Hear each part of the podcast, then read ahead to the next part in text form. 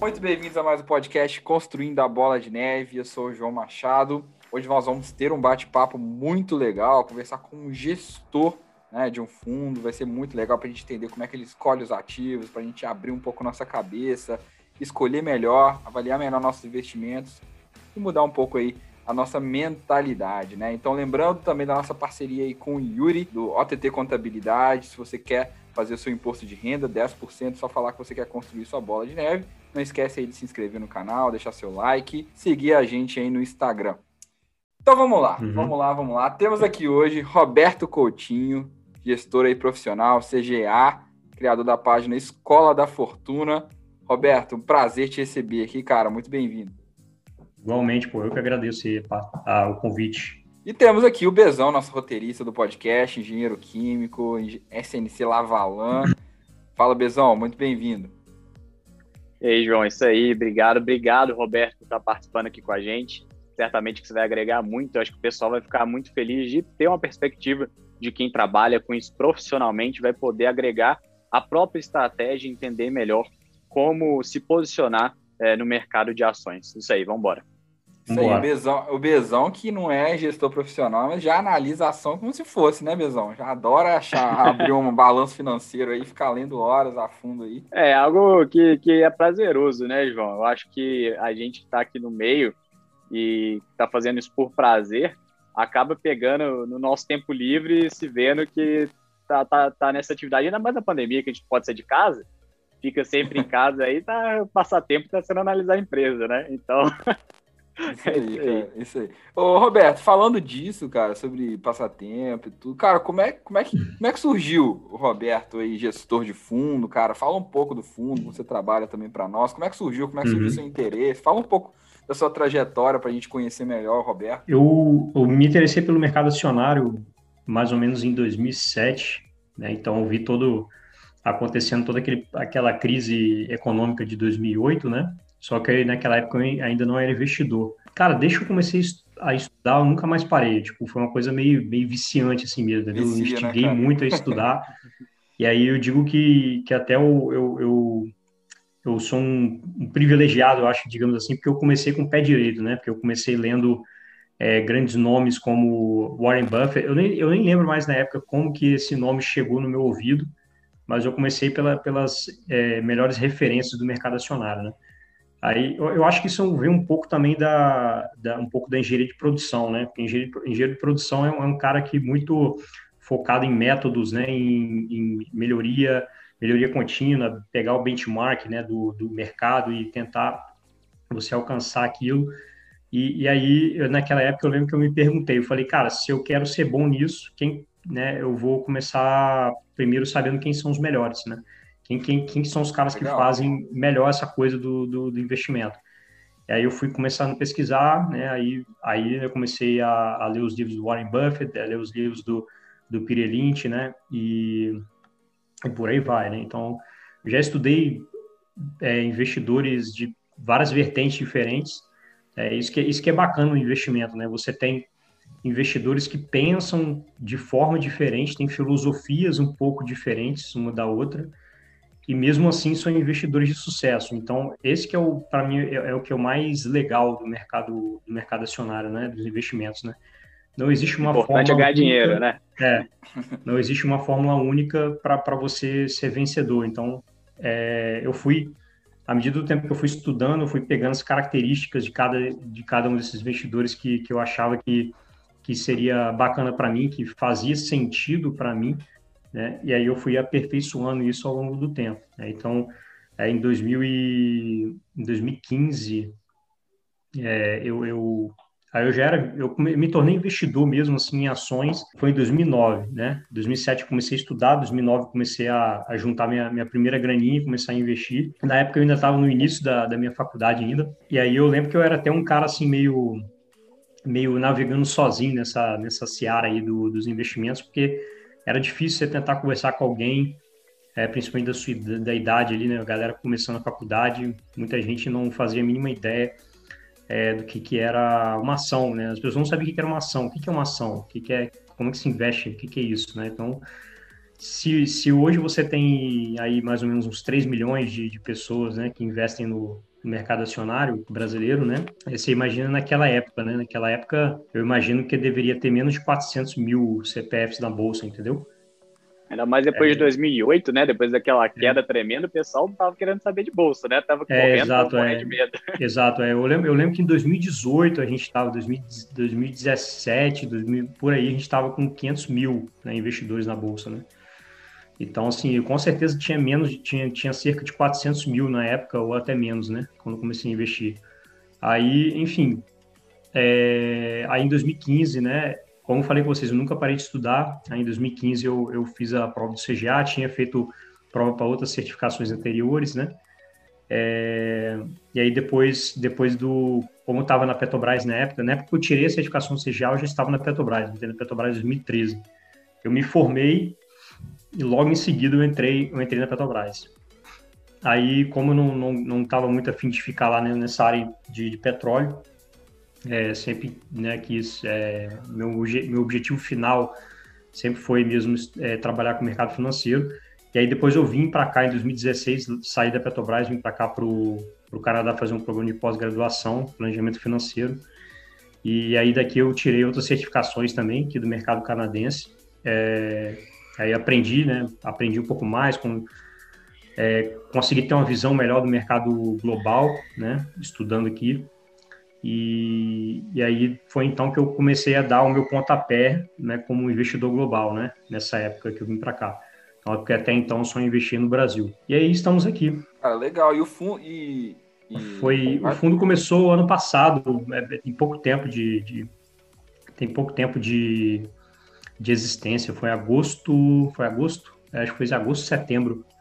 Alguma coisa, agosto, setembro do ano passado. Tem pouco tempo de existência. É um fundo brasileiro ou é, é canadense? Não, é, bra é brasileiro, é brasileiro. Ah, consigo, consigo ter. Eu, eu, não posso atuar como gestor aqui no Canadá, né? Aqui no Canadá eu teria que ter o CFA, né? Que é o, ah, a certificação CFA, internacional que é, que é aceita aqui, né? Como para ser gestor de portfólio. No caso, eu, como eu só tenho CGA, eu só posso atuar como gestor no Brasil. É, e aí, então, eu, eu, esse, esse, a gente tem uma pequena exposição no exterior, né? A gente tem, a gente, geralmente a gente tem aí mais ou menos uns 25 a 30%, né, de exposição no exterior, né? Mas majoritariamente ações brasileiras. Eu acho que já fica uma lição muito boa para o pessoal, né, João? Que é não, você não pode parar de estudar, nunca para de estudar. Tem gente que acha que vai terminar uhum. a faculdade Sim. e aí vai ficar parado ali. Mas não, yeah. tem que continuar, tem que, se você tiver um objetivo na vida, uhum. você tem que continuar estudando, porque cada vez mais o conhecimento vai se atualizando, você precisa de estar a par com isso e continuar tendo essa memória, uhum. essa melhora, auto-melhora, para poder melhorar como profissional e, e, melhorar sua vida, sua vida de investimento também, se for é, o caso. É, eu sempre costumo falar com as pessoas, né, que mercado acionário é um mercado, tipo, que é, é, é, é, justamente ao contrário, né? O, o, profissional, ele, ele, profissional geralmente de outras áreas, ele, ele quando ele começa, geralmente ele começa, é, digamos assim, respeitando muito as pessoas que têm mais experiência, né? O cara quer, o cara começa com muito fôlego para aprender, entendeu? E ele sabe, tipo assim, ele chega, digamos que ele começa humilde, entendeu? Tipo, cara, eu não sei nada, tô aqui para aprender, eu quero chegar no patamar dos melhores, né? No mercado financeiro, você vê uma coisa justamente ao contrário. Pessoas que começaram a estudar agora têm um pedestal lá em cima, né? acho que sabe tudo. Né? Então, o mercado acionário é assim: o cara que começou hoje, o cara que começou, tem seis meses, está estudando, já acha que é o fodão, né? já acha que vai selecionar as melhores ações, não, é, é, acha que consegue mensurar todos os riscos envolvidos ali, né? E, e, e, quer, e quer discutir com todo mundo na internet, né? O cara que tem seis meses de, de, de, de investidor. Já, já os caras mais experientes são justamente os mais humildes. Né? São os caras. Isso é geralmente, tá, galera? Eu tô falando que todo mundo é assim. Mas, geralmente, os investidores mais experientes, quanto mais o cara estuda, mais o cara tende a ser humilde, porque o cara já passou por muita coisa que o mercado já puxou o tapete dele ao longo do caminho, entendeu? Então, o cara tende a, a baixando a bola ao longo do tempo, né? E quanto mais experiente ele fica, é, é, é mais ele fica, ele, ele, mais ele sabe que precisa continuar estudando, né, para poder se é, ficar por dentro, né, se, se renovar, digamos assim, aperfeiçoar, aperfeiçoar o seu próprio método, sua própria filosofia né, de investimento e por aí vai. Cara, legal isso, né? O, o, Warren Buffett, eles fazem muito meme com ele, né? Porque aqui nos Estados Unidos eles batem muito no Warren Buffett, né? apesar de todo, uhum. todo o histórico deles, batem muito nele aqui. Sim. E aí eu, eu, já vi um meme uma vez que, o cara, o Rashid Rick é o seguinte, o cara falando, ah, Warren Buffett, é, Warren Buffett não, não é mais o mesmo, ele não bate mais o mercado, ele, ele guarda muito dinheiro em caixa. Aí tá o Warren Buffett, tipo assim, ah, então tá, deixa eu ir pra minha empresa aqui de de 80 bilhões de dólares aqui, a gente conversa, né? Uhum. Tipo assim, tomando meu uísque aqui, que é, vai falando de mim aí que eu vou tomando meu uísque aqui. Então é basicamente uhum. isso, né? Esses caras, eles não querem discutir mais, né? Eles estão. É. gastando o tempo dele ganhando dinheiro. Essa questão do conhecimento é muito legal, João, porque quanto mais a gente expande o nosso conhecimento, mais a gente percebe quão pouco a gente sabe. Eu tinha uma professora na Verdade. faculdade que falava uma coisa muito legal, se o conhecimento fosse uma esfera, você tem o contato com o mundo exterior da esfera quando ela está pequena, muito menor do que quando essa, que quando essa esfera se expandir, a área superficial dela também vai se expandir muito. E o contato com o mundo exterior vai se expandir muito também. E você começa a perceber que você não sabe tudo e que você cada vez tem que estudar mais para estar tá mais preparado e tentar entender um pouco melhor é, como lidar com cada, da, cada situação, porque o mundo é muito complexo e não é simples analisar uhum. todos o, o, tudo que aquilo que é, afeta os ativos, principalmente é, o mercado de ações. Não, show de bola, cara. Show, é isso aí, é isso aí. Quanto mais você aprende, cara, mais você abre aí sua cabeça e vai percebendo que não é e, só... E as coisas mudam, e as coisas mudam muito, né? Assim, eu, eu, as coisas mudam muito ao longo do tempo. Eu vejo que é, uma das coisas que eu mais aprendi como investidor né, é que você não deve é, projetar o futuro com base em padrões passados, né? Então, uma coisa é um erro que, eu vejo muitos investidores cometendo e, e que, é, na verdade, acho que até um, é um processo meio natural de você tentar fazer isso, porque o tempo todo você é estimulado, né? O ser humano adora padrões, né? O ser humano tenta encontrar padrões em tudo, né? Uh, então, você, ao longo da sua vida, é estimulado uh, o seu processo cognitivo a, a, fazer isso, né? Então, no meu entender, no mercado acionário isso não funciona muito bem, né? Você tentar prever o futuro com base no que aconteceu no passado. Né? Então, assim, várias situações, pode começar a reparar a partir de hoje, né? Vários processos decisórios que você tem como, como investidor, né? E que, e que você se baseou, tipo assim, ah, no passado aconteceu tal coisa, né? Eu então vou me basear nisso para tomar a decisão. É, na pandemia, inclusive, teve né, muita distribuição de, de conteúdo na internet a respeito da, das pandemias passadas que houveram, né? E aí as pessoas começaram a tentar prever o que, que ia acontecer. Ah, não, essa pandemia aí deve causar um, estrago no mercado acionário de no máximo uns três meses, é, que é o que tinha acontecido no passado, né? Se eu não me engano, acho que não lembro exatamente qual foi a pandemia, mas teve uma lá que, que causou um, um, um revés no mercado acionário de três meses, né? Foi duração, duração de três meses até o mercado se recuperar. É, e aí as pessoas é, tomaram isso como, como, como se fosse um padrão. É, e aí a gente viu que a pandemia foi, mesmo que tudo bem, o mercado acionário se recuperou, beleza, mas a, a, a, o processo da pandemia não foi a mesma coisa, né? Lá, lá a pandemia, digamos que baixou a poeira em três meses, né? E, e aí a gente está vivendo as consequências da pandemia até hoje, e a gente nem sabe também se de repente é, o mercado vai sofrer alguma reversão em algum momento aí, né? Porque a pandemia ainda continua meio que assombrando a gente apesar de que os dados econômicos estão melhorando no geral, né? Cara, e como é que você vê? Tipo, como é que um gestor numa pandemia? Eu queria saber, porque, cara, deve ser uma coisa uhum. muito louca, assim, tipo, como é que é? é todo mundo vendo, desesperado, uhum. loucura. Uhum. Como, é, como é que vocês fazem durante um, um, momento desse, uma crise, um dia que cai muito?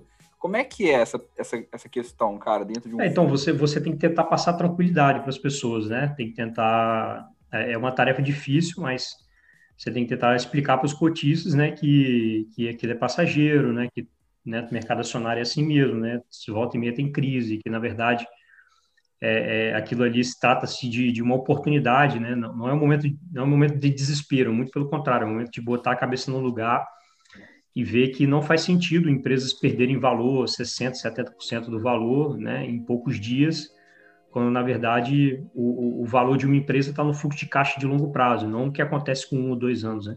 Se você for fazer uma, uma planilha valuation, faz uma planilha valuation lá com fluxo de caixa projetado, pega os três primeiros anos que você projetou o fluxo de caixa e você zera, zera o fluxo de caixa assim, ó, bota zero, zero, zero. Você vai ver que no, o valor final que você obteve não vai mudar praticamente nada. Se for 10% de alteração é muita coisa, entendeu? Então, o, o, essas crises que acontecem com as empresas, né, é, durante esses momentos é, é, atípicos, né, igual a pandemia né, fez a, praticamente aí, 90% das empresas ao redor do mundo é, é, operar em prejuízo né, em 2020, ou pelo menos o segundo, terceiro trimestre, é, e você vê que aquilo, na verdade, no, no, no, não, não alteraria em nada o valor, de, praticamente nada o valor da empresa. Então, as pessoas pegam, entram em desespero, né, jogam o valor da empresa 60%, 70% lá para baixo, e, e como se a empresa fosse quebrar amanhã, entendeu? E aí você tem que manter a cabeça no lugar e ver que aquilo ali trata de uma oportunidade mega, ultra boa. E aí você, na verdade, deveria estar comprando ao invés de vender. Só que, infelizmente, o processo racional do ser humano é, é você acabar, acabar entrando na, na, onda do desespero e vender também. Então, você tenta né, ser racional, com, com, com tenta conversar com os cotistas, né, tentar deixar eles tranquilos e e aí, se você conseguir pelo menos fazer com que eles mantenham o dinheiro no, no, no fundo, já é alguma coisa, né? já é uma, já é avanço muito já grande, é só não sair, né?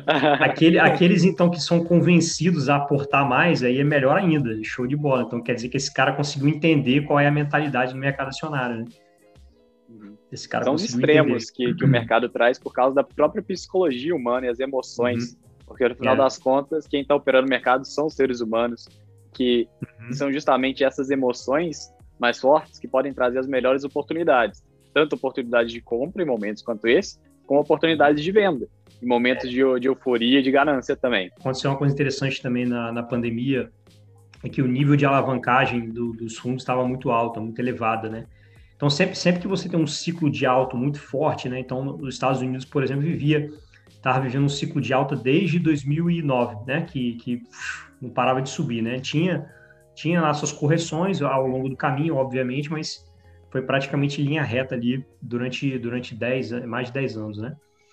É, então, o, quanto mais euforia você tem no mercado, as pessoas, uh, o, o, vários gestores, né, principalmente pessoas físicas também, mas pessoa física não tem tanto poder assim, né, de, de movimentar mercado, mas principalmente investidores institucionais, né, os fundos e tal, eles vão perdendo a noção do que, que é o perigo, do que, que é o risco. Né? Eles vão baixando a guarda cada vez mais, é, é, é, com a sensação de que, tipo assim, tá tudo seguro, nada vai acontecer, né? Os Estados Unidos já está né, nesse mercado de alta já tem um bom tempo. Então, eles começam a gradativamente aumentar o nível de alavancagem. Aumenta, aumenta, aumenta, aumenta, até chegar em níveis é, absurdos ali, perigosos. Então, quando você tem uma reversão muito forte no mercado de uma hora para outra, no instalar de dedos, né, como aconteceu na pandemia, vários desses fundos eles são forçados a sair vendendo tudo que tem para fechar a posição, né, para não quebrar, literalmente não quebrar, é porque você tem a margem, você tem aquela coisa chamada de chamada de margem, né? Quando você está alavancado, você tem a chamada de margem. Então, quanto, quanto mais alavancado você está, maior a chamada de margem tem que ser. E, e, aí, no momento que você tem uma queda muito brusca nesses ativos, automaticamente a, a, a, as corretoras e tal, né? Automaticamente eles pegam e mandam mensagem para esses fundos, né? Falando, ó, a chamada de margem vai aumentar, né? Porque agora os ativos foram derrubados e você, né, você está com, com um problema de solvência, entendeu? E aí, nesse momento, é uma corrida frenética por vender ativos, né? Começar uma corrida frenética. Então, você não tem o, o, lado somente psicológico das pessoas que não aguentam né, é, ver aquela situação e vendem. Você também tem as instituições financeiras que estão muito alavancadas e são forçadas a vender ativos para poder fechar posições, entendeu? Então isso também é uma coisa que força muito para baixo o preço. Porque a gente acabou de ver um exemplo, né? A gente acabou de ver um exemplo aí com, com o fundo lá daquele gestor coreano, se eu não me engano uhum. é Arceus, Arceus, né? Teve chamada de margem e que deixou vários a própria Credit Suisse aí com um grande prejuízo. Eu acho que é um grande uhum. exemplo que as pessoas precisam de, de, de perceber também. Isso aí que você está falando é muito legal. Roberto, eu queria te perguntar uma coisa legal, que você falou da chamada de margem, você falou de, de se manter, de se segurar. Antes da gente começar a falar de escolha de ativos, queria saber como é que você faz, cara, para se segurar nesse momento, porque eu, eu, vejo que um gestor de fundo ele tem um poder muito grande, né? Porque se você sai de uma vez de uma posição, você, você consegue alterar um pouco aquilo, aquela posição, e se você entrar de uma vez, você também consegue levar ela um pouco, e você precisa se segurar algumas vezes, né? Você falou assim, ah, quando uhum. cai se torna uma oportunidade, né? E, uhum. e como é que você se segura nesses momentos para não desesperar? Porque deve ser até difícil, né? Estar gerindo o dinheiro de outras pessoas, então então, assim, como é que você é. faz para se manter? Eu acho que isso é uma coisa legal de falar para o pessoal, para eles saberem, cara, como é que eu me seguro numa hora dessa? Como é que eu. Uhum. Você falou de agir racionalmente. Como é que você faz para agir racional? Como é que você se prepara para isso? Olha, eu, não tenho mais muita dificuldade mais assim de, de, de agir de forma racional, né? Eu já passei por algumas crises, então é, para mim é, é, não vou dizer que é 100% tranquilo, mas, mas é, é, mas a gente, de certa forma, se mantém mais equilibrado que a média, digamos assim, né? Mais equilibrado emocionalmente que a média. O, gran, o grande desafio, falando, falando como gestor, é o grande desafio é justamente o que eu falei, né? Convencer as pessoas de que é um momento oportuno para fazer investimentos. E aí, se, se você for parar para pensar, é, fundos que tem. É porque eu, eu comecei agora, há pouco tempo, né? Então, a, a, tendência é que se eu sobreviver, digamos assim, se meu fundo desempenhar bem e sobreviver durante muito tempo, é, a tendência é que é, é, eu sobreviva mais tempo. E eu vou explicar por que, que acontece isso.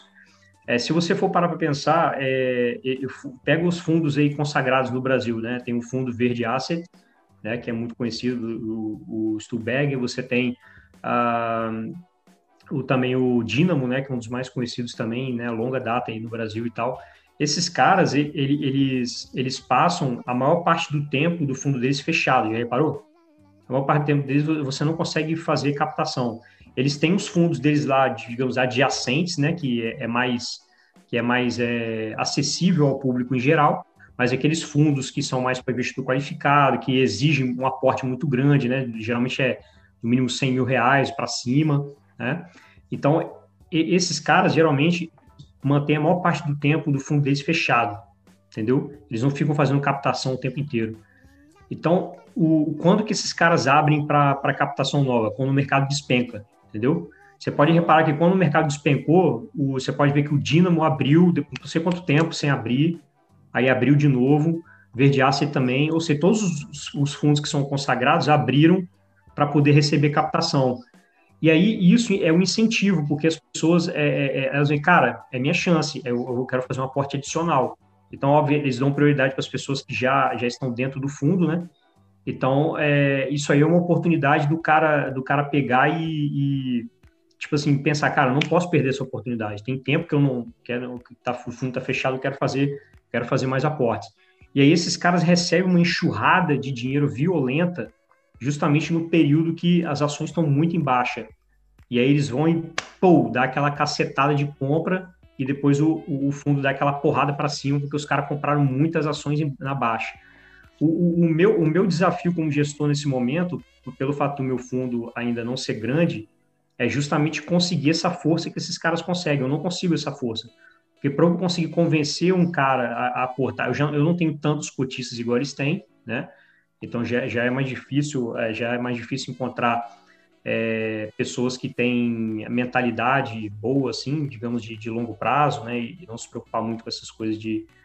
Então é, é, é difícil, cara, para mim, né? Eu tento, por mais que você tente convencer as pessoas de que é, é um momento legal para fazer aportes, você não consegue. Você não consegue que muitas pessoas façam isso.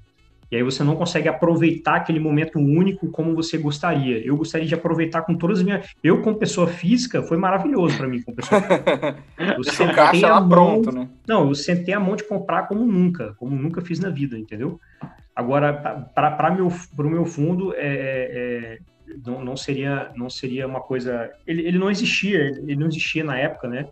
Mas eu tô, eu tô aqui tentando imaginar um cenário né, que, eu, que, eu, que eu passaria, né? É, então, é, é, esse é o, é o, grande desafio, entendeu? Então, assim, com pessoa física, isso é, é eu acho bem mais tranquilo, porque minha mentalidade eu tenho e, e sei aproveitar as oportunidades. Agora, quando você está falando, atuando como gestor, o buraco é mais embaixo, entendeu? E você sempre fala isso, né, Bezão? Que essa vantagem que a pessoa física tem sobre o grande gestor exatamente por isso, para ela to poder tomar essa, essa, essa decisão mais rápido, né? Agir com mais rapidez e aproveitar a oportunidade. É, na verdade, na verdade eu estou ali para orientar. Isso aí não tem dificuldade nenhuma, né? Eu posso, eu estou ali justamente para tentar explicar para o cara, olha, essa oportunidade é maravilhosa, entendeu? É, então, se aproveita para fazer aportes. Mas a questão é a pessoa confiar, confiar em você. Ele, ele sendo pessoa física, de qualquer forma, se ele não tem coragem, ele não vai ele não vai colocar dinheiro, né? Ele não vai colocar dinheiro nem como pessoa física, nem, nem no fundo, porque ele não tem coragem para poder aportar no momento que está tudo despencando, entendeu? Essa é vira um trabalho mais educacional, né? E mais é, exato, tentar é. explicar para o pessoal que se torna Exatamente. uma oportunidade. Por isso que, por isso que, que, eu, que, eu, que eu tenho essa intenção de continuar educando o meu público. Por, por maior que seja, por maior que seja o fundo, é, minha intenção é sempre estar com aquela pontinha ali do, do meu tempo ali gasto com, com a educação financeira, que é importante, entendeu? Então, porque as pessoas, elas, elas me veem, digamos assim, a partir do momento que eu distribuo o conteúdo, as pessoas me veem como espelho, né? Tipo assim, ó, Roberto é um cara que eu gosto do raciocínio dele, eu entendo o raciocínio dele, eu confio no que ele fala.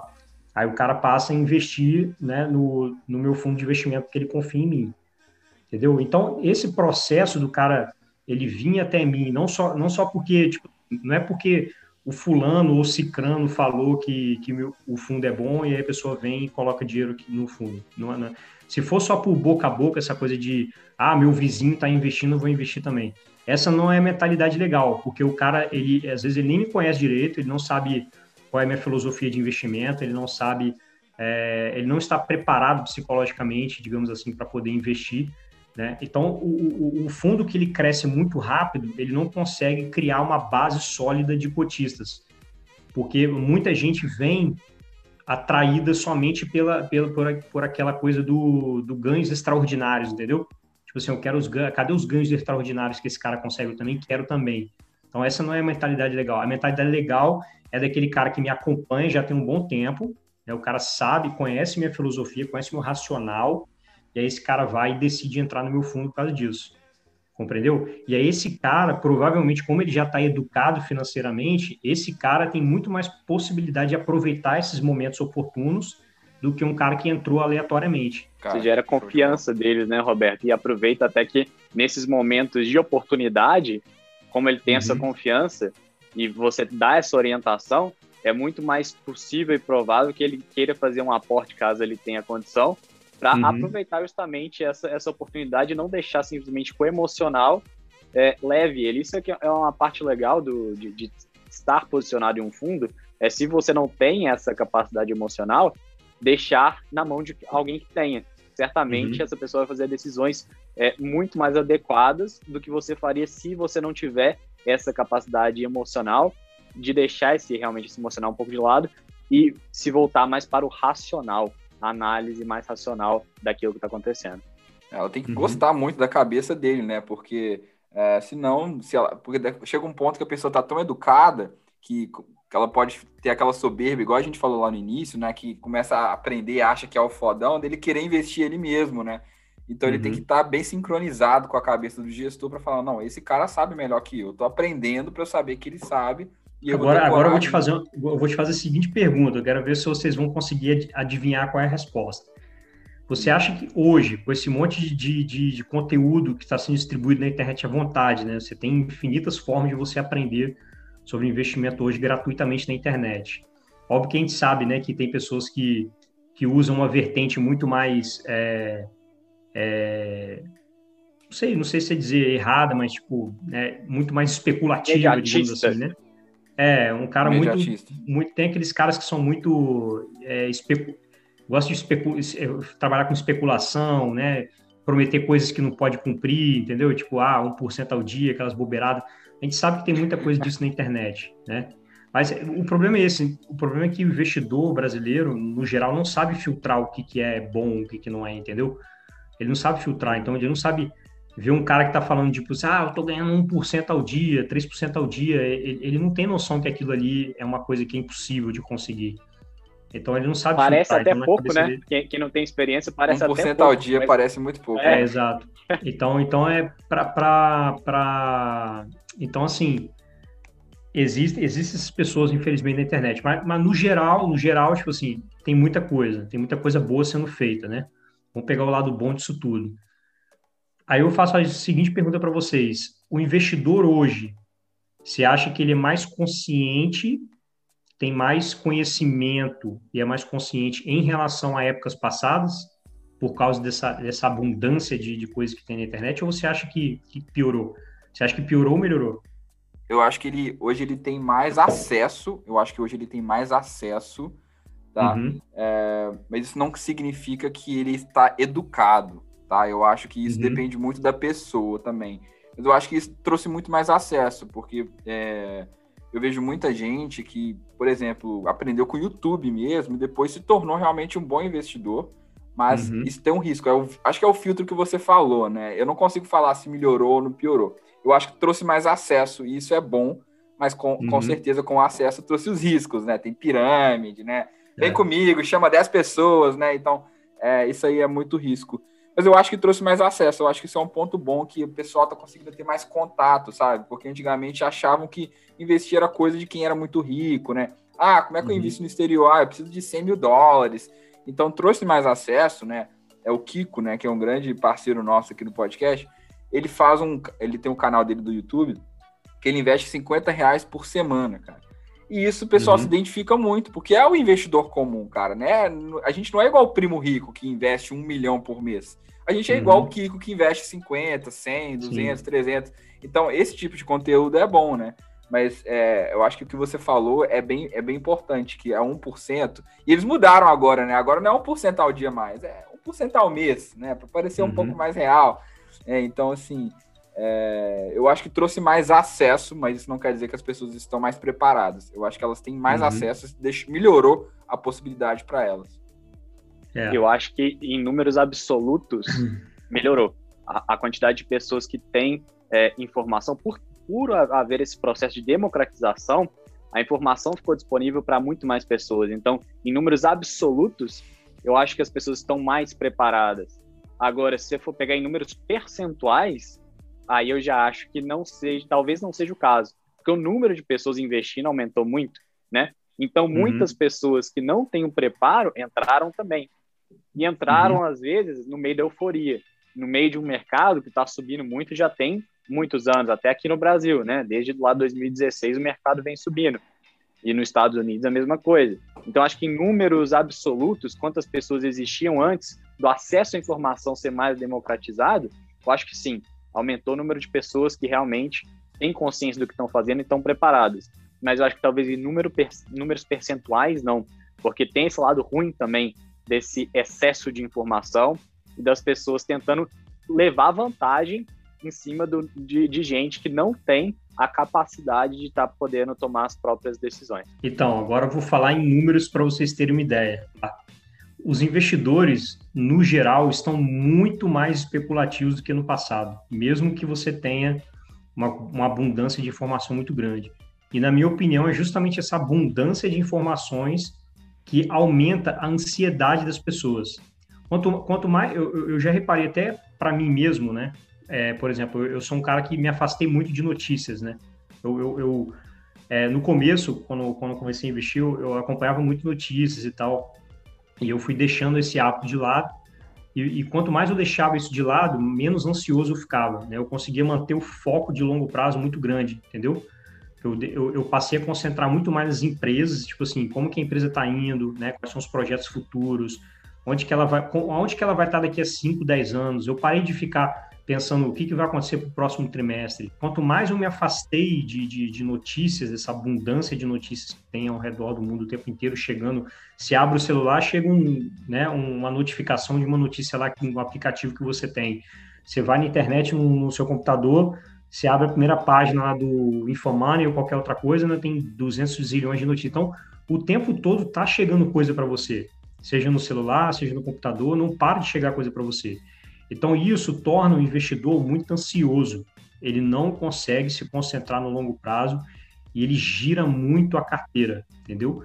Então, e, e na década, até na década de, na década de 50, a média com que o investidor ficava com a ação na mão, a mesma ação, a média era oito anos em no, na década de 50. Oito anos. Oito anos. Da década de 50 para cá, isso só foi caindo, caindo, caindo, caindo, caindo sem parar, sem parar mesmo. Uma coisa totalmente declinante até chegar nos dias de hoje, que atingiu as mínimas de média de oito meses. Oito meses. Entendeu? Um investidor, na média, não consegue manter mais do que oito meses com uma ação na mão. Entendeu? Então, toda essa impressão que a gente tem de que o investidor talvez pudesse estar mais preparado porque tem muita informação na, inter na, internet, é justamente o contrário. Ele tem tanta coisa que acaba gerando muita ansiedade nele e ele não consegue focar no longo prazo, ele foca muito no que está acontecendo hoje ou agora, e aí ele gira o tempo todo a carteira. Ah, tal ação vai se beneficiar com um projeto de lei novo. Ah, tal ação vai não sei o quê. Não é assim, não é assim que funciona? Cara, todo dia, quando eu abro caixinha de perguntas, sempre tem uma pergunta do tipo seguinte: qual setor que vai se beneficiar mais com tal coisa? Qual pacote setor que Biden. vai se. O pacote do Biden, alta. exatamente. Qual setor que vai. É, qual setor da, da, da infraestrutura que vai se beneficiar com esses novos projetos do, do, do Brasil, né, de, de, infraestrutura, né, de, de, de é, como é que se fala, de concessão, né? Então, isso é típico pensamento de curto prazo, típico pensamento de curto prazo. O cara não está o cara não tá interessado em saber como que a empresa vai estar daqui a 10, 20, 30 anos, não. Ele está interessado, tipo assim, o que que eu vou fazer agora, qual, qual é o, o papel, ele já fala papel, né, não fala nem, não fala nem empresa, né? qual o papel que eu vou manter na mão agora que vai dar aquela esticada é assim, papel, prazo. Aí eu vou vendo aquilo, boto o lucro no bolso. Entendeu? Então o investidor hoje, ele se tornou um investidor muito mais especulativo, muito mais especulativo, entendeu? Tanto é que se você, se você é, pegaram várias palavras que estão conectadas com, com análise fundamentalista, certo? e pegaram várias palavras que são conectadas com day trade ou swing trade e, e, e fizeram uma, uma puxar esses dados, ver quanto, quantas pessoas pesquisam isso, pesquisam termos a respeito de day trade, swing trade e pesquisam termos a respeito de análise fundamentalista. Né? Então, por incrível que pareça, né, os termos relacionados a day trade e swing trade são muito mais pesquisados na internet do que análise fundamentalista, entendeu? Então, é natural que isso acabe gerando também uh, mais especulação e mais rotatividade na carteira, entendeu? Esses influencers, cara, e eu vejo que, assim, isso, isso eu acho que é algum problema que... Eu achei muito legal essa reflexão, eu realmente nunca tinha parado para pensar nisso, mas uma coisa que eu tinha percebido, essa questão da ansiedade, porque você uhum. vê, por exemplo, tem um cara que participou do podcast, eu super fã dele, Charles, né, Charles Vix, economista sincero, conhece, uhum. deve conhecer, Sim. E, e ele tem um giro gigante na carteira dele, né, e ele veio aqui, ele explicou a estratégia dele, que na verdade, esse giro de carteira representa 10% da carteira dele. E 90% está investido em empresas que ele nunca mexe. Né? Itaú, uhum. ele falou Itaú, BB Seguridade, essas empresas mais de, de dividendos mesmo. Uhum. Ele disse que isso ele nem mexe, cara. Ele vai deixar lá para 10, 15, 20, 30 anos. E ele só mexe 10%. E os 10% ele vende, compra, vende, brinca, perde, ganha. Só que uhum. o pessoal só presta atenção no quê? Nesses 10%, né, cara? O pessoal esquece do 90%. E aí eles fazem uhum. o contrário, eles colocam 90% no especulativo e colocam 10% ali. Eu acho que então isso é legal essa reflexão para a gente pensar que a gente não precisa ficar tão preocupado com notícia, ansiedade.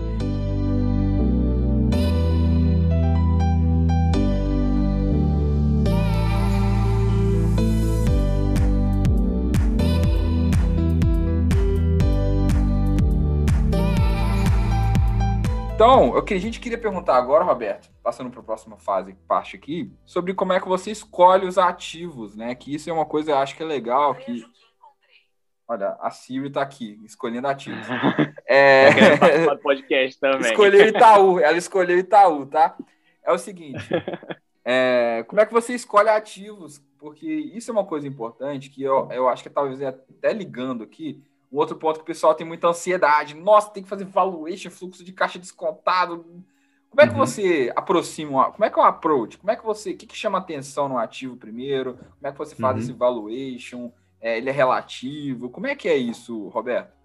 Beleza. Tá, vamos lá. Eu vou, eu vou tentar pegar algum, algumas, é, algumas falhas principais que eu enxergo dos investidores, né? Que eu, eu, eu, eu enxergo isso observando, né, as perguntas que eu vou recebendo dia a dia ali, a interação com as pessoas, né? É, isso é legal que isso vai gerando muito conhecimento sobre as pessoas, né? É, é muito bacana isso, eu consigo entender qual é o perfil, é, como que as pessoas estão pensando e tal, e eu consigo enxergar dessa forma as principais falhas que eles cometem e aí, consequentemente, eu consigo produzir algum conteúdo para quebrar essa falha, entendeu? Para poder quebrar na cabeça das pessoas essa, essa coisa. É, então, uma coisa que eu enxergo muito, assim, é... Primeira coisa que as pessoas querem saber, quando, quando muita gente que me segue, né? O cara faz a seguinte pergunta bem assim, empresa tal tá com valor, ele tá descontada? Tá, tá descontada. O cara, é o cara, oportunidade. Vezes, é oportunidade. Pergunta, veja bem, o cara, porque veja bem, o cara às vezes ele nem sabe nem como é que a empresa gera receita, tá ligado? Ele já quer saber tipo assim, tá descontada? Aí eu vou, aí eu vou e dou uma resposta assim, né, bem bem chamativa mesmo para o cara perceber que, que ele não deve fazer isso, né? Fala, olha só, antes do valuation, o valuation é o último passo de uma análise. Porque se você fizer, se você não fizer o dever de casa, que é o, todo o processo de análise fundamentalista, olhar a empresa 360 graus, né, virar ela do avesso, né, enxergar os riscos daquele negócio, você vai fazer um valuation ruim, entendeu? Porque um valuation bom, o que você faz bom, nada mais é do que é reflexo do, de, de todo o estudo que você fez da empresa. Então, o, você precisa assumir algumas premissas, né, quando você vai fazer um valuation de uma empresa, né? E aí essas premissas devem estar corretas, ou seja, se entra garbage, né, se entra lixo, vai sair lixo, né? Input output. Se o, se o processo está aqui, se entrou informação ruim, vai sair informação ruim, concorda? Uhum. Né? Então, o valuation ele precisa receber um input bom para sair um input bom, o output bom, entendeu? Então, é, é essa a ideia. Então, assim, a primeira coisa a pessoa deve se concentrar em entender a empresa. E, e, esse é um processo, não é tão fácil, não é tão fácil entender de, de empresas. Porque eu digo assim, quanto mais empresas você estuda é, é, de um determinado segmento, mais você vai tendo familiaridade com aquele segmento e mais você vai conseguindo enxergar quais são as vantagens competitivas. Você não vai começar a estudar hoje uma empresa que você nunca estudou de um segmento diferente e você vai conseguir enxergar tudo. Não, não vai. Não vai. Você vai, o seu ponto de, você vai ter várias falhas de análise ali. Então, é, eu quando comecei a estudar, por exemplo, o segmento de carros elétricos, eu, eu não consegui, eu não consegui enxergar. O, eu, hoje eu tenho uma visão assim, entendeu? Muito, muito mais avançada do que eu tinha quando eu comecei a estudar esse segmento. Eu, é, eu, eu não enxergava no começo todo o potencial que ele tem hoje, né? Então, minhas premissas não eram tão, é, digamos, otimistas assim, né?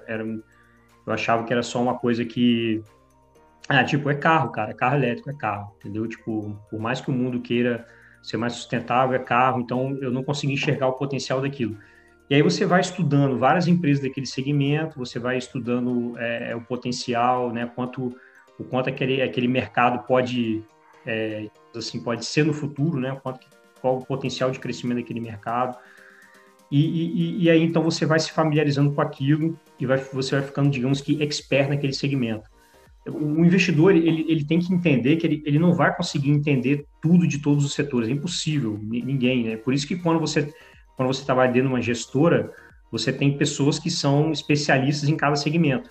Ó, você vai cobrir o varejo, né? Você vai cobrir né, o setor de energia, você vai cobrir porque esses esses caras, esses analistas, eles vão estudar minuciosamente cada empresa daquela ali e o segmento e, e, e, com o passar do tempo, aquele cara vai ficar ultra mega com faro muito bom naquilo, entendeu? Com faro de enxergar risco, de enxergar potencial.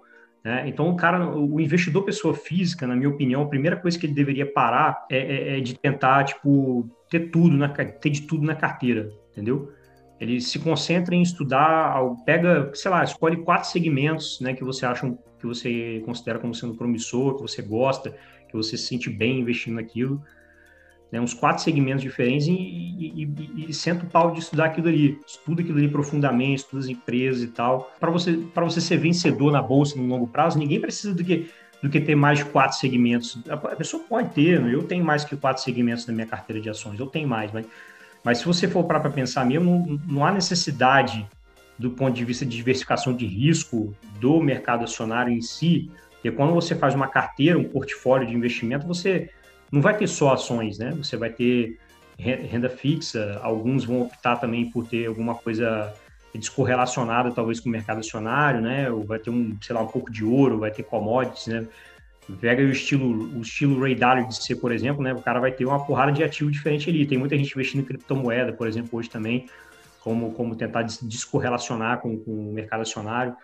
Né? Então, se você for para pensar, a sobrevivência não está necessariamente em você ter 20 setores diferentes na sua carteira. Não, não, não é por aí, entendeu? Daqui a pouco você não sabe. Eu, eu, por exemplo, tenho na minha carteira algumas empresas do setor de setor farmacêutico. Mas eu, cara, eu confesso, eu não sou expert em setor farmacêutico. Então, então como, como não sou expert, como não consigo enxergar o, o, potencial dessas empresas de forma muito clara, o que, que eu faço? Eu coloco só um pequeno percentual, entendeu? Eu me exponho, eu acho, acho umas empresas ali que eu acho interessante, estou a partir do momento que eu faço isso, também estou me, ao mesmo tempo, me propondo a conhecer mais, né? Porque se eu passo a colocar dinheiro naquele setor, eu passo a querer me a forçar, é forçar, tipo assim, cara, eu, eu tenho que aprender mais sobre esse setor, preciso ficar mais por dentro do que está acontecendo. Então, eu vou, acabo acabo que no final das contas, a longo prazo, talvez eu passe a entender melhor esse segmento. Mas enquanto, enquanto ainda é um campo muito obscuro para mim, eu prefiro me expor de uma maneira um pouco mais um pouco mais, é, é, mais amena, entendeu? Me expor pequeno. Né? E aí os segmentos que eu conheço muito bem, que eu já estudo há, há bastante tempo, eu tenho muito mais convicção nas teses né, de investimento ali, né, aí eu me posiciono muito mais forte. Então, acho que é isso, assim, é, o, o, processo de você montar uma carteira de investimento é esse processo do, do, do entendimento do que a empresa faz, qual segmento ela está inserida, quais são os riscos daquele segmento, né? É, é qual o potencial de, de, de, de, crescimento daquele segmento. É um, você está falando de um segmento que é estável, que as empresas brigam por market share, você está falando que é um segmento que está em expansão, né? Você pega o segmento de, de, de telefonia no Brasil, por exemplo, não, não tem crescimento, né?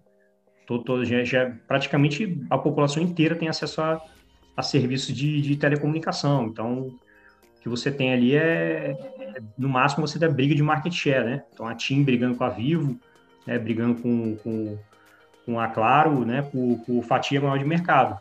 Mas não, não, não ganha... O ganho de, de clientes novos, né? Que que surgem por demanda é uma coisa mínima, né? A população brasileira não cresce nessa velocidade. Então, assim, é, é, é você pegar esses entendimentos, entendeu? Não é igual a Índia, que tem uma população, né, Maria, ociosa, entre aspas, é. né? Que não tem acesso ainda e que tem um mercado potencial muito grande, né, Roberto? Uhum. O mercado brasileiro nesse segmento já é muito mais, mais avançado. É, e o Brasil, e o Brasil tende a. O Brasil tende a ficar cada vez mais um país cada vez mais velho, né? É, em termos de, de, de pirâmide etária, né? Você nos próximos 10 anos, se eu não me engano, acho que o Brasil vai ser um dos países que mais vai envelhecer no do mundo, do mundo todo. Isso, isso, é, isso é reflexo do, do, da qualidade de vida ruim, né, do país que vai, vai ficando cada a qualidade de vida cada vez menor, os preços do, do, das coisas aumentam muito e, e, o salário o salário médio, você vê que o salário médio do brasileiro não, não, não se modifica tem muito tempo, né? Então as coisas estão muito mais caras, por exemplo, do que há cinco anos atrás, e se você ver quanto, quanto que o salário médio do brasileiro melhorou de cinco anos para trás para hoje, praticamente nem se mexeu. Então, o brasileiro, na média, ganha a mesma coisa que uns cinco, uns cinco anos atrás, sendo que as coisas estão muito mais caras do que cinco anos atrás. Né? Então, você tem um processo de, de, de, de, redução drástica na qualidade de vida do brasileiro. Né? Você tem cada vez menos pessoas querendo ter filho. E aí, quando você, como você também já tem mais acesso à informação, né? é, é muito mais fácil acesso a, a métodos é, contraceptivos, né? Essa coisa é muito mais divulgada, né, do que era antigamente. Então, cada, cada geração que vai passando, né, as pessoas tendem a ter cada vez menos filho e, e, o Brasil vai passando por um processo de envelhecimento muito rápido. Roberto, você comentou aí na hora de, de dizendo como formar um portfólio, que é importante não ter apenas uma classe de ativo. É, falando uhum. sobre balanceamento de carteira, como que você percebe, é, tanto para quem para a pessoa física que está iniciando, como para aquela pessoa física que já tem um pouco mais de experiência, é como fazer essa, esse balanceamento de carteira e essa divisão entre classes de ativos, entre criptomoedas, entre ações. É, você falou recentemente no seu Instagram sobre o método All-Weather que o Ray Dalio uhum. utiliza. É, quais são, quais é, métodos você, você entende como bons métodos que as pessoas podem é, utilizar como exemplo para poder montar o próprio portfólio? É, então, se a pessoa quiser, inclusive, ela, ela pode assistir esse vídeo lá no YouTube que eu fiz, né? A respeito do. Eu fiz tipo um, uma espécie de replicação, né? Fiz uma replicação do, do, do portfólio, da, da, da, filosofia de, de investimento ali do Ray Dalio, usando somente ETFs. Então, hoje um ETF é uma, é uma ferramenta poderosíssima, né? Para o investidor pessoa física, né? Que não tem tempo para é, o João me perguntou, Roberto, como é que você seleciona ações? Ah, beleza, eu seleciono ações, mas eu, eu vivo disso, né? Então, a minha vida é, é analisar empresas, né? Então, é, para poder entregar resultados acima da média. Mas para uma pessoa física é muito difícil isso, né? Então, assim, o que, o que eu acho que, que hoje também é, se espalha muito na internet é essa facilidade de você selecionar boas empresas, entendeu? eu, eu acho que, inclusive, tem, tem nomes, nomes é, inclusive, importantes aí do, do, do mundo das redes sociais, de pessoas difundindo essa coisa, né, da, como se fosse muito fácil você é, é, investir em boas empresas que vão se perpetuar como boas empresas. Não, isso não é verdade, isso não, não é verdade mesmo, né? Hoje em dia, na assim, verdade, todo mundo tem, era rico. Se fosse assim, você tem na verdade uma, uma troca, uma troca muito rápida de, de negócios vencedores e perdedores, entendeu? Então, no mesmo segmento, você começa né, a surgir novos empresas emergentes que estão se destacando ao mesmo tempo que vão aquelas indústrias tradicionais vão, vão, vão decaindo, né, e vão ficando para trás.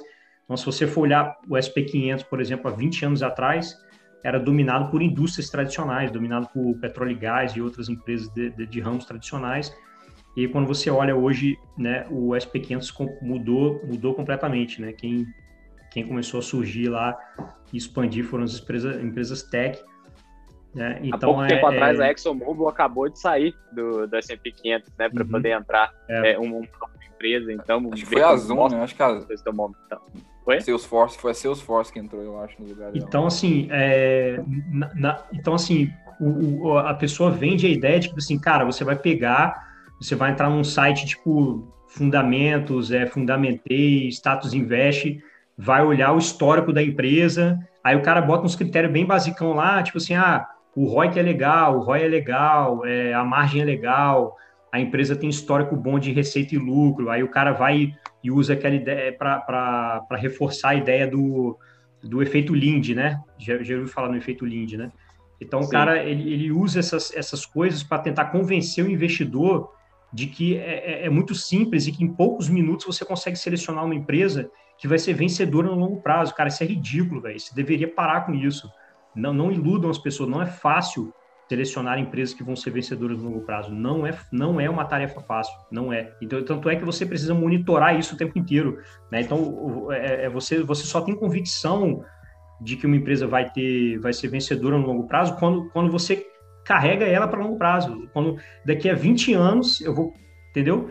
Depois de ter monitorado a empresa por 20 anos e ver que ela continua sendo uma boa empresa, que ela continua indo pelo caminho que eu imaginei. E quando você investe numa empresa, você imagina um cenário, né? Você pensa assim, pô, essa empresa aqui tem boa gestão, tem boa governança, não sei o quê, é, tem, é, tá num, num, mercado muito potencial, é uma empresa rentável, blá, blá, blá, toda aquela história toda, né? Você faz análise da empresa lá, e, e, e toma a decisão de investir. Então você imagina um cenário, né, que aquele cenário, ele, ele, ele, o seu papel é monitorar aquela empresa e ver se aquele cenário vai se perpetuar, entendeu? Ou se você precisa rever os seus conceitos, né? porque às vezes as coisas não vão na direção que você imaginava. E aí você começa a ter que rever aquilo. Será que realmente né, eu fiz a seleção? Porque o, o próprio Warren Buffett mesmo falava, né? Por melhor que seja uma empresa, em algum momento um idiota vai aparecer. Sempre um idiota vai aparecer em algum momento. Foi o que aconteceu com o pessoal da IRB, por exemplo, né? A, a IRB, né? Uma empresa, uma empresa que 80 anos de história, uma história maravilhosa, né? De, de, de resseguros no, no, no Brasil. Um setor forte, né, cara? Um setor é, que é difícil tomar para aí E aí veio uns idiotas aí para gerenciar a empresa e fuderam com a empresa, entendeu? É, então, assim, para mim tinha que parar com essa palhaçada, entendeu? De, de dizer que, que a análise fundamentalista é. Você vai fazer um cursinho de um cursinho aqui, vai comprar um cursinho aqui na, na, na, internet, no Hotmart, e vai resolver todos os seus problemas e você vai passar a selecionar só empresas boas. A questão do, do, do, do portfólio WEDA, né, voltando lá do, da questão do Ray Dalio, é, então pode ser uma, uma, uma ferramenta interessante para o investidor para facilitar a vida dele, né?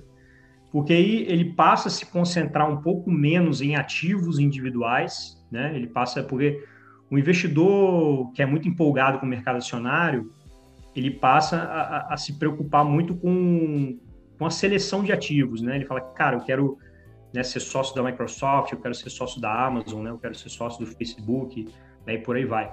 E quando, e quando você propõe para o cara montar um portfólio all-weather, né? Você você está se concentrando naquela pizza, né? Tipo assim, ó, eu quero ter tantos por cento em mercado acionário, aí eu posso dividir isso entre Brasil e Estados Unidos, né? Eu posso ter renda fixa de curto prazo, renda fixa de longo prazo, eu posso ter um, commodities, eu posso ter ouro, né? E, e, por aí vai. E aí você vai e monta aquela pizza com várias divisões que são as classes de ativos ali, né? Eu posso ter criptomoedas e por aí vai. Então, quando o cara monta aquela estrutura, ele, ele passa a entender que a importância do que está ali dentro de cada fatia daquela é o menos importante. O importante é como você vai distribuir essa fatia. E aí, e aí ele passa a usar a estratégia de, de rebalanceamento de carteira, que é o que o Ray Dalio sugere, né? Tem várias pesquisas que mostram que o rebalanceamento de carteira pode deixar sua, aumentar o seu rendimento em até 60%, né? Acima da média, né? Se você, se você optasse por não balancear, né, e optasse por balancear, a diferença entre essas duas seria de aproximadamente 60%. Então, você, é, então se você definiu lá, né, que você queria, sei lá, 20% no mercado acionário, né, é, americano e outros 20% no mercado brasileiro, ficando com um total de 40% da pizza ali em ações, depend, dependendo da dinâmica do que acontecer no, no, dia a dia ali, você pode ter, ah, veio o coronavírus, beleza, o coronavírus veio, bull, derrubou o mercado acionário. Então, se o mercado acionário foi derrubado, aquilo ali não vai representar mais 40%. Ele vai passar a representar 35, 30, dependendo da intensidade da queda, né? E os outros ativos vão aumentar de tamanho, concorda comigo? Uhum. Os ativos vão aumentar de tamanho. Então, aí, aí começa o, o, o efeito do balanceamento a, a fazer, a fazer o, a sua, o seu papel, que é você pegar, aí, aí você pode fazer isso e reequilibrar de duas formas, né? Ou você pode fazer aportes novos, né? E esses aportes novos que você vai fazendo, você vai focando sempre naquela classe de ativo ali que está que tá, que tá que foi depreciada, até você voltar à situação inicial que você definiu, entendeu? E você vai focando só naquilo ali, pouco a pouco vai aportando mais.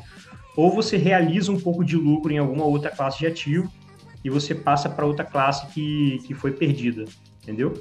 E aí, e aí você fazendo esse balanceamento esporádico, né? né, você consegue de fato ter um bom rendimento no longo prazo, né, e sem precisar perder muito tempo, né, porque nada mais é do que você olhar para sua pizza e ver como é que ela tá. E aí a importância do quando você faz isso, a importância de ter os ETFs, né? Porque os ETFs eles vão eliminar a sua a sua necessidade de escolher ativos, né? E aí você monta essa pizza somente com ETFs. É, ETF, hoje em dia tem ETF de tudo, né? Tem ETF de commodities, tem ETF de até de criptomoedas já estão criando também agora. É, ETF de renda fixa de curto prazo, médio prazo, longo prazo, enfim. Tem ETF de tudo quanto é jeito que você imaginar. Então você consegue aí formar a sua, o seu portfólio somente com base nessa estratégia mais passiva, entendeu? Isso deixa a análise mais racional também. A gente estava falando sobre como que a emoção pode uhum, é, afetar exato. as coisas tendo um método desse, e se você seguir, tiver essa regra, essa disciplina para poder seguir, isso faz com que as suas emoções afetem menos seu investimento. A gente estava conversando hoje mais cedo também como que os investidores eles estão mais eufóricos, mais pensando no curto prazo e como que é, os preços oscilam muito. Então, pensando nessa estratégia de rebalanceamento, de realizar lucro, pensando que quando algo subiu muito, você vai vender, vai rebalancear, vai comprar algo que está é, talvez um ativo de uma classe que o mercado não está tão eufórico, está um pouco pessimista. E é, essa, essa realocação realmente faz muito sentido. Que nem você disse, ter esse potencial de 60% maior do que quem não faz essa, essa realocação, esse rebalanceamento. Eu acho, achei bem bacana esse insight que você trouxe.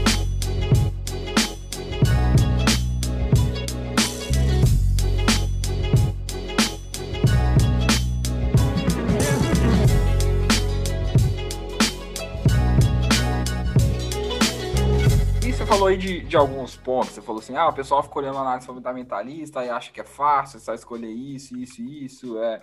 porque isso é muito verdade, né? Eles falam muito de PL, de ROI, de ROIC, histórico da empresa uhum. e boa, compração, né? Dividendo e boa, compração. E eu queria te perguntar, cara, que se você tem alguns, é, se você acha que tem alguns parâmetros que são principais que a gente tem que analisar, ou como é que faço tudo isso? Por exemplo, tem empresa que não dá lucro, né? Então, às vezes a pessoa uhum. fala, ah, essa empresa aqui é ruim. Mas a Amazon mesmo, por muito tempo, não deu lucro, né? É, o, você fala aí do, da métrica EV, EV, TAN, né? Então, assim, uhum. cara, quais são as métricas que você acha que são legais, que, sim, que você usa também para você começar a aproximar o ativo? Eu sei que só a métrica não adianta, você tem que entender o mercado e tudo, uhum. mas tem alguma métrica que você acha que é mais importante? São todas? Como é que você aproxima os ativos? Tá. É, pr primeiro de tudo, né, que assim, no geral os investidores dão dão mais importância a aspectos quantitativos do que qualitativos, quando na verdade deveria ser justamente ao contrário. É, você deve, deveria dar mais atenção qualitativo primeiro.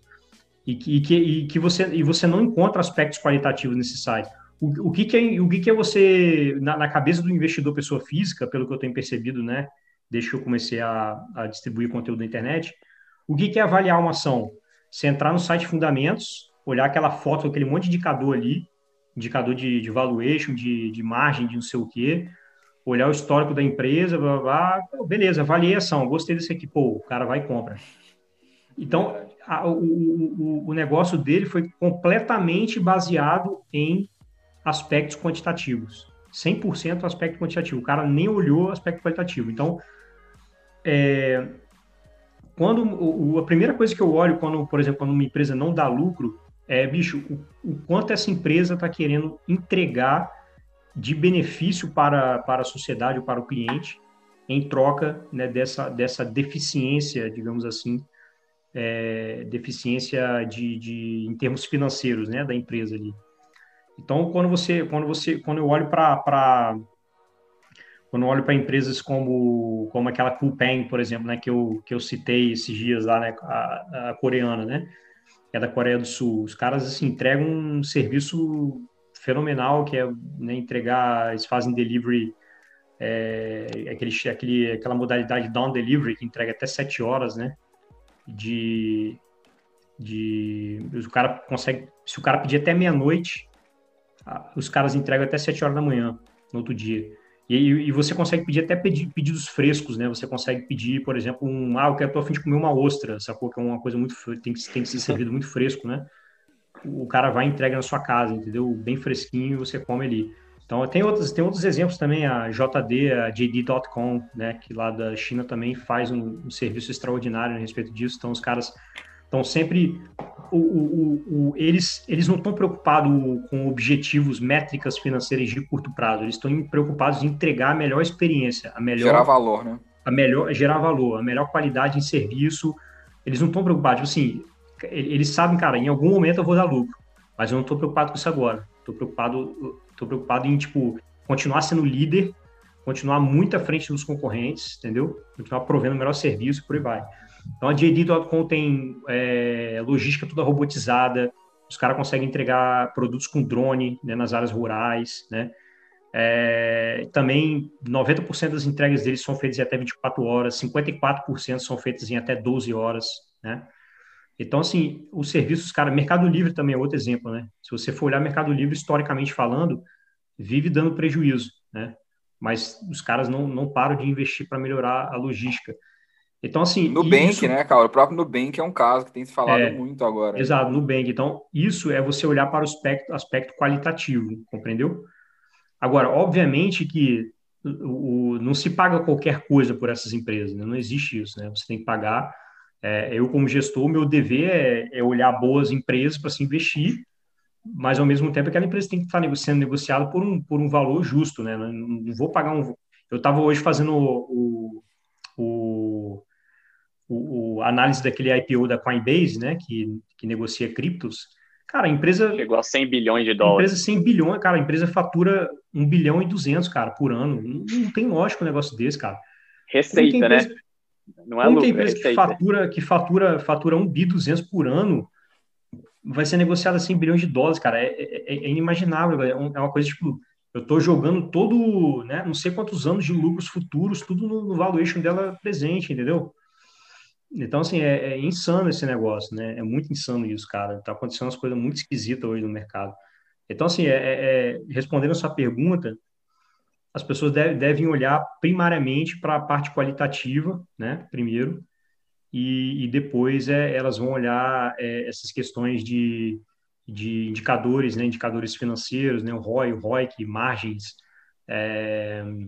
a parte de, de valuation, né? Também, entendeu?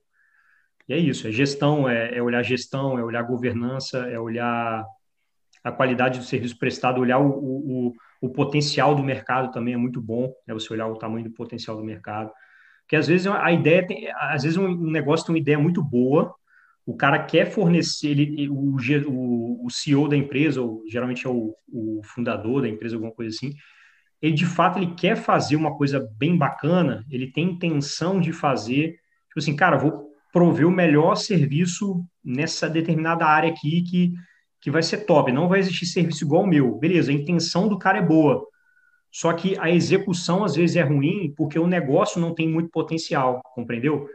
Quantos negócios você não vê aí que, tipo, parece que tem muito potencial, mas na verdade, depois de um tempo, se mostra um fracasso, né? Às vezes não, às vezes não é, não é culpa do, às vezes nem sempre é culpa da gestão, às vezes é porque realmente o, o segmento que o cara quis atuar não era um segmento que, que, que tinha tanta demanda latente assim, entendeu? Naquele período, pelo menos. Pode, algumas demandas elas, elas parecem não ser latentes em um determinado período, aí você, você quebra algumas empresas, e aí. Carro elétrico aconteceu isso, né? Teve, teve tentativas antes da Tesla, só que a, o, o, digamos que Tesla pegou o timing certo, né? ali no, no, nos primeiros anos a Tesla Ele nem soube atrair mais isso, né? Ele soube exato, atrair. A, é. Exato. Então, antes da Tesla surgiu outras empresas, só que a tecnologia ainda não era tão barata, né? era caro demais produzir um carro, o, o, o, a preocupação ambiental né, do mundo não era tão intensa quanto é hoje. Então, eh, os caras que tentaram antes da Tesla não pegaram um ambiente tão favorável, compreendeu? E, é, e, e isso, eles, eles com certeza levantaram capital, né? Alguns deles devem ter levantado capital com acionistas, né? E tudo mais, com as melhores intenções do mundo. Tipo assim, eu quero um, um mundo mais é, potencialmente é, ambientalmente melhor, né, não sei o quê, tal, pensando nas melhores intenções. Só que não vingou, não vingou porque não, não era hora de vingar, entendeu? E aí depois é, veio né, o, o, a Tesla e outros veículos elétricos que com uma dinâmica completamente do que era no passado, com custos de produção muito menores, muito mais viável economicamente falando, é, com também é, é, os governos incentivando, dando subsídio, não sei o quê, e fez o negócio dar certo. E aí o negócio deslanchou, entendeu? Então não basta só ter boa vontade também. Você precisa entender se aquele negócio de fato tem potencial, entendeu? O timing, né? O momento, né? tem que ver se o momento está preparado para isso, né? Se fosse falar de 5G uhum. 10 anos atrás, nunca ia vingar, né? Mas agora é o uhum. momento que as empresas estão vindo com tudo aí. A gente até falou sobre isso com o Gui, né? Não sei se você conhece o Gui Zanin, da Avenue ele participou do podcast, a gente falou exatamente sobre carros elétricos, e ele falou exatamente isso. Já tinha surgido, ele até falou quais eram, mas era um uhum. carro quadradão, que o pessoal não gostou, achou feio, não é carro feio, né? E a Tesla veio, né, com um modelo moderno, com a super tecnologia, um carro esportivo. O pessoal uhum. falou: não, eu quero ter esse carro, né? É uma questão igual do iPhone também, né? Porque o pessoal não fala, ah, eu tenho um celular da Apple, eu tenho um iPhone. Então uhum. as pessoas não falam, eu tenho um carro elétrico, eu tenho um Tesla, né? Então, uhum. isso, aí, isso aí mudou um pouco também esse pensamento, e o timing foi perfeito também. O Elon Musk também tem essa parte comercial dele também, ter uhum. é, essa chamada, essa pegada de saber conversar muito bem com o mercado também. Ô, Roberto, e para a gente fechar aqui então, é, a gente sabe que uma das partes mais importantes na hora de se avaliar a empresa e de, na hora de se confiar em uma empresa para alocar seu dinheiro nela é o management daquela empresa. São as pessoas que estão trabalhando ali para poder entregar resultado. Então, o que eu te pergunto é, como avaliar que a empresa possui um bom management que está focado ali no acionista de longo prazo e não apenas na sua bonificação de curto prazo para poder ter o ganho pessoal. Uhum. Como avaliar isso, é, tanto a, a, partir do que é dito pelo management e tanto a partir dos números do financial statement de uma empresa, como avaliar que o management está comprometido com o acionista? Legal. Uhum. Boa pergunta. É, isso, isso é uma das tarefas mais difíceis, né, de, de você avaliar, porque está muito relacionado à índole também, né? Você, você, você não consegue medir o caráter de uma pessoa somente pelo que está escrito no documento, né? Tipo assim, ó, essa aqui é a nossa, digamos, eu, eu escrevo um documento dizendo, explicando tudo como é que é a governança da minha empresa, entrego para você. Aí você vai ler. Para você, aquilo ali, muita coisa que deve fazer sentido. Fala, pô, irado, a governança dos caras é né, muito massa. A IRB é um exemplo, né, cara? A IRB e... acabou de mostrar isso. Então, aí beleza, pô, a governança, pô, legal, pô, os caras fazem isso, pô, legal, cara, pô, gostei. Essa governança aqui, no documento, no papel, para mim faz todo sentido, muito legal. Só que na prática, trata-se de quê? De pessoas, de caráter, entendeu? Então, se uma pessoa ela é mau caráter e ela quer ferrar com a empresa, não adianta, não adianta você ter, você pode ter no papel pode ser a melhor governança do mundo, mas se o cara, se o cara quiser ferrar com a empresa aí, no caso, né, formou-se ali aquela aquela quadrilha de, de três, quatro pessoas, não lembro direito quantas pessoas foram da IRB lá e, e ferraram com a empresa. Aí, obviamente, você tem algumas coisas que podem dar brecha para que as pessoas fazem, façam essa, essa, essa merda, digamos assim, né? Que aí, no caso é, da IRB, foi que o desempenho né, do, da bonificação dos caras estava relacionado ao preço da ação, entendeu? Uhum. Aí o preço uhum. da ação, quanto mais esticava, mais os caras ganhavam bonificação. Te, teve uma empresa recentemente, cara, não lembro agora o nome, me fugiu da cabeça, não lembro, não lembro nem se é brasileira ou se é, ou se é estrangeira, mas acho que é brasileira, que a remuneração dos caras é que aí a, a empresa reviu toda a parte de governança dela, e aí dentro dessa revisão de governança também estava escrito que, que, o, o que os, que os é, executivos iam receber remuneração de acordo com o preço da ação, entendeu? Eu não lembro agora se foi empresa brasileira ou estrangeira, mas enfim, toda vez que você coloca esse tipo de coisa, você pode dar um tiro no pé, né? Não quer dizer, não quer dizer necessariamente que você vai ter problemas. Não quer dizer necessariamente, você pode sim ter que corra tudo bem. A você dá brecha para que pessoas mau caráter façam esse tipo de coisa, entendeu? Então, assim, é, é, é complicado, cara. Não, não é tão fácil. Quer ver, quer ver um exemplo de coisas que, que, historicamente falando, costuma dar errado e um exemplo que deu certo? Por exemplo, empresas que têm muita. que são dominadas por instituições, por exemplo, né? Quando fica tem muito, por exemplo, eu vou dar um exemplo da Disney, né? A Disney no, no, passado, ela passou por um determinado problema que tinha tanta instituição financeira que tinha ações da empresa que acabaram que esses caras praticamente dominaram o, o, o poder de voto dentro da, dentro da Disney, entendeu? Porque uma instituição financeira tinha 5%, a outra tinha não sei quantos por cento, enfim, no final das contas, a Disney estava praticamente sendo é, é, é dominada, dominada por instituições financeiras de grande, de grande porte entendeu? Grandes fundos, né, e por aí vai. Então a Disney começou a ter problema de direcionamento de estratégico, porque primeiro, cada instituição queria uma coisa. E quando, e quando você fala, e quando a instituição financeira é dona da empresa, normalmente o, o, esses caras de, de hedge fund e tudo mais, eles querem resultado de curto prazo. Eles querem fazer dinheiro rápido. Então, qual o objetivo dos caras? Eles não estão visando, a maioria deles não estão visando daqui a 20, 30 anos. Eles querem, ó, eu quero que a Disney porre o resultado nos próximos dois anos para poder as ações subirem e eu pegar e diminuir minha participação ou zerar minha participação.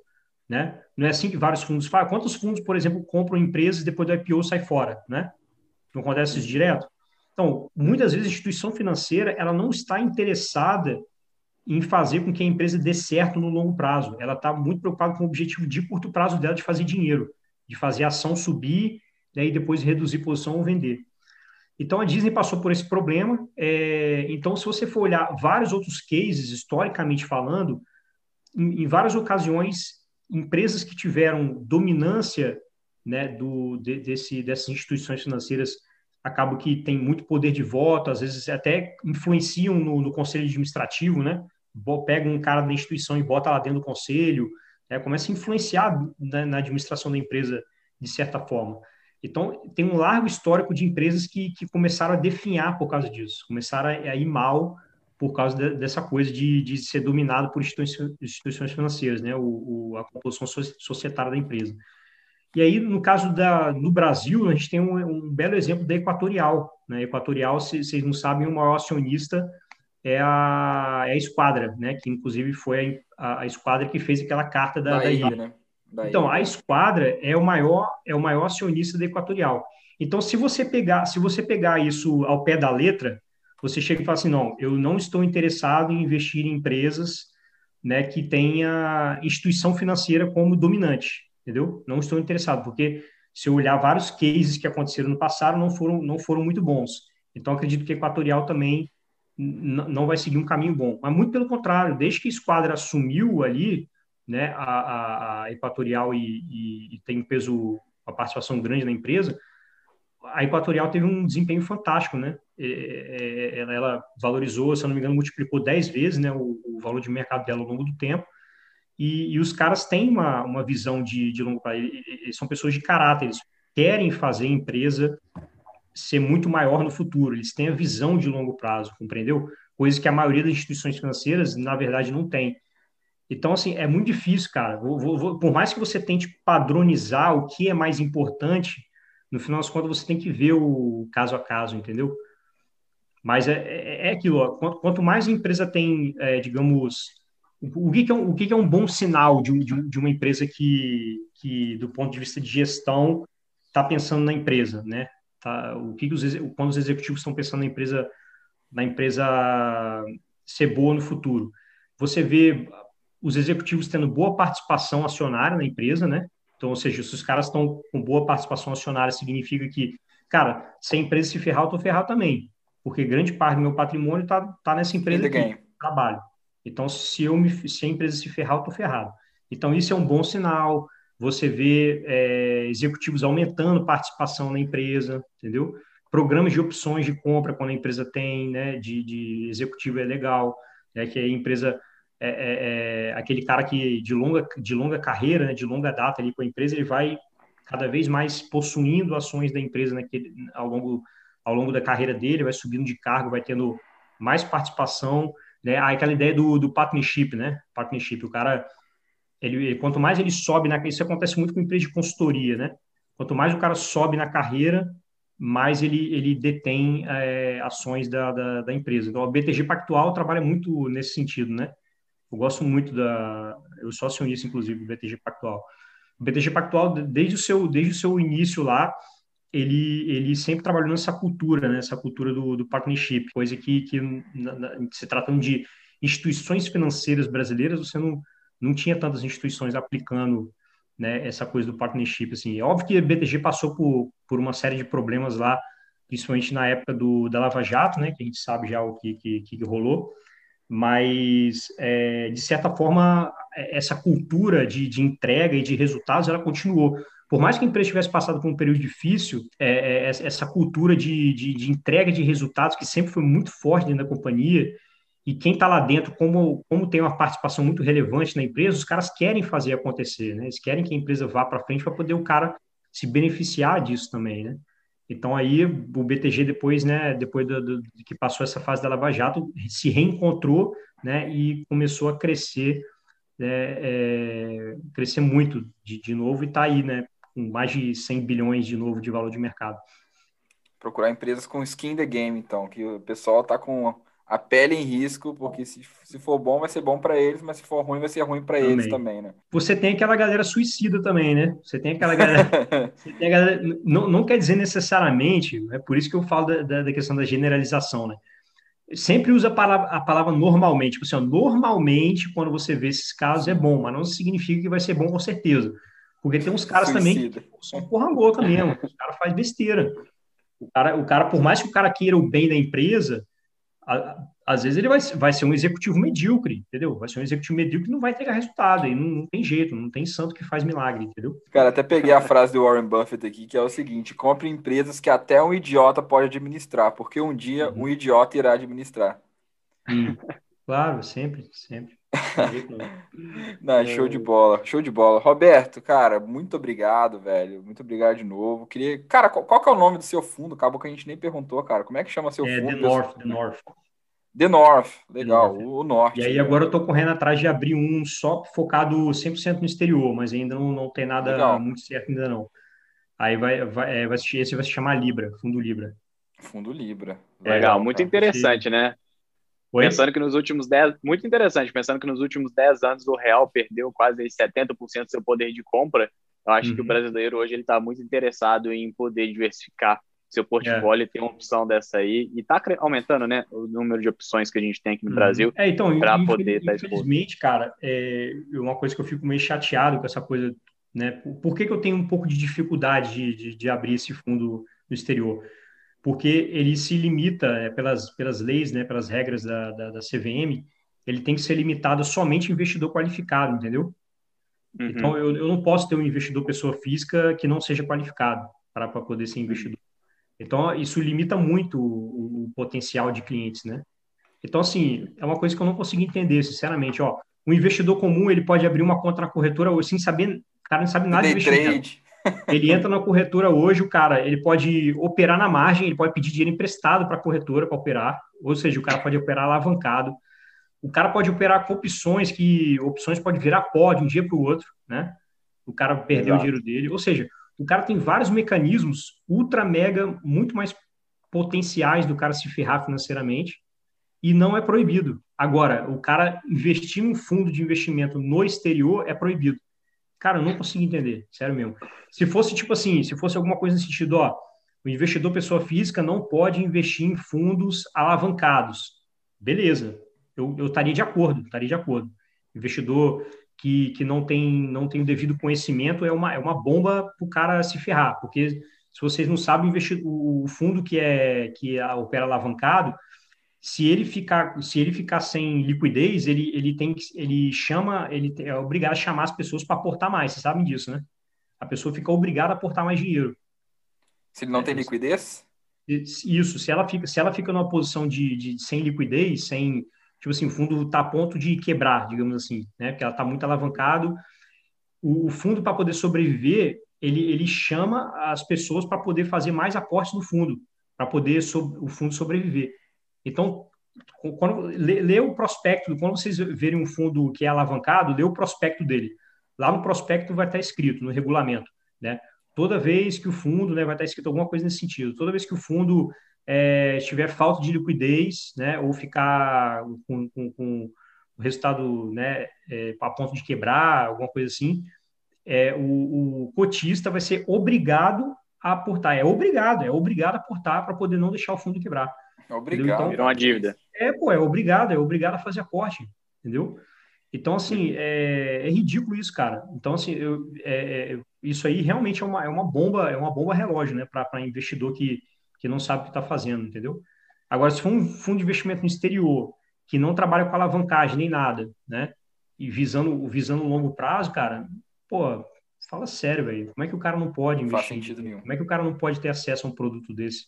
Não, há pouco tempo, as BDRs também eram só para poder investir para investidores uhum. qualificados, né? Então tem, tem muitas regras aqui Verdade. no Brasil que realmente não faz o menor sentido, que, que eu acho que não é uhum. para proteger o investidor, eu não sei porquê, não. não sei se por causa de interesse, pessoal, né, do, de, de quem tem o poder lá, né, mas uhum. realmente tem muita coisa que não faz sentido. Não, não faz sentido nenhum, cara. Então é isso aí, pessoal. Vocês conheceram a cabeça do Roberto aqui, o fundo dele chama The North, se vocês interessarem, bem legal. Então, Roberto, muito obrigado, cara. Foi um prazer te receber. Eu que agradeço. Cara, foi uma reflexão muito legal. Adorei aquela reflexão que você fez.